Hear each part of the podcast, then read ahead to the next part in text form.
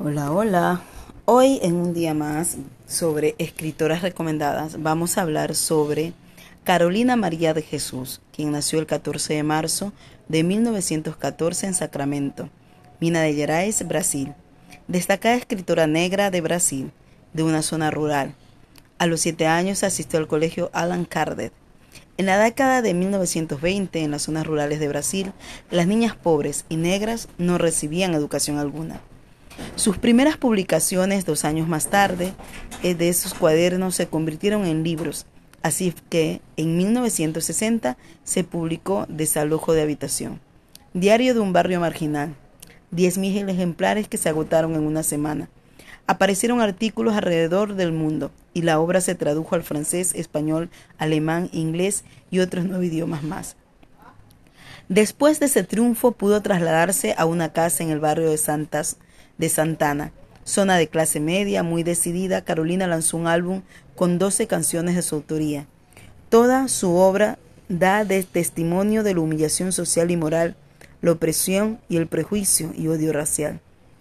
Tiempo llegará en que los blancos van a quemar a los negros cuando mueran, para que no tengan derecho a ser sepultados. Lo único que los blancos no desprecian es el voto del negro. Eso publicó en Casa de Maspostería en 1961.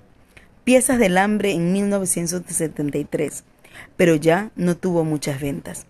A partir de 1969 las casas editoriales la ignoraron y volvió a la pobreza que se prolongó hasta su muerte en 1977.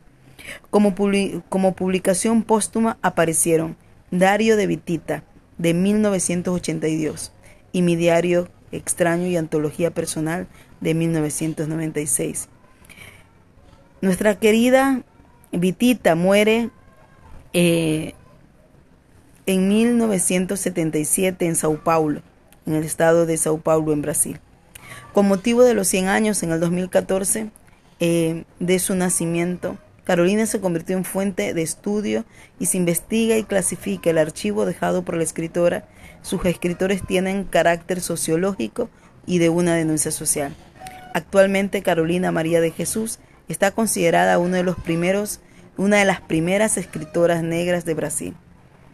Hay una frase de ella que nos sacude el alma y dice lo siguiente. Escribo sobre la miseria y la vida desafortunada de las favelados estaba enojada, no creía en nadie, odiaba a los políticos y a los patrones, porque mi sueño era escribir y los pobres no pueden tener una idea noble. Sabía que me iban a ser enemigos, porque nadie, absolutamente nadie, está acostumbrado a este tipo de literatura. Que sea lo que Dios quiera. Escribí mi realidad.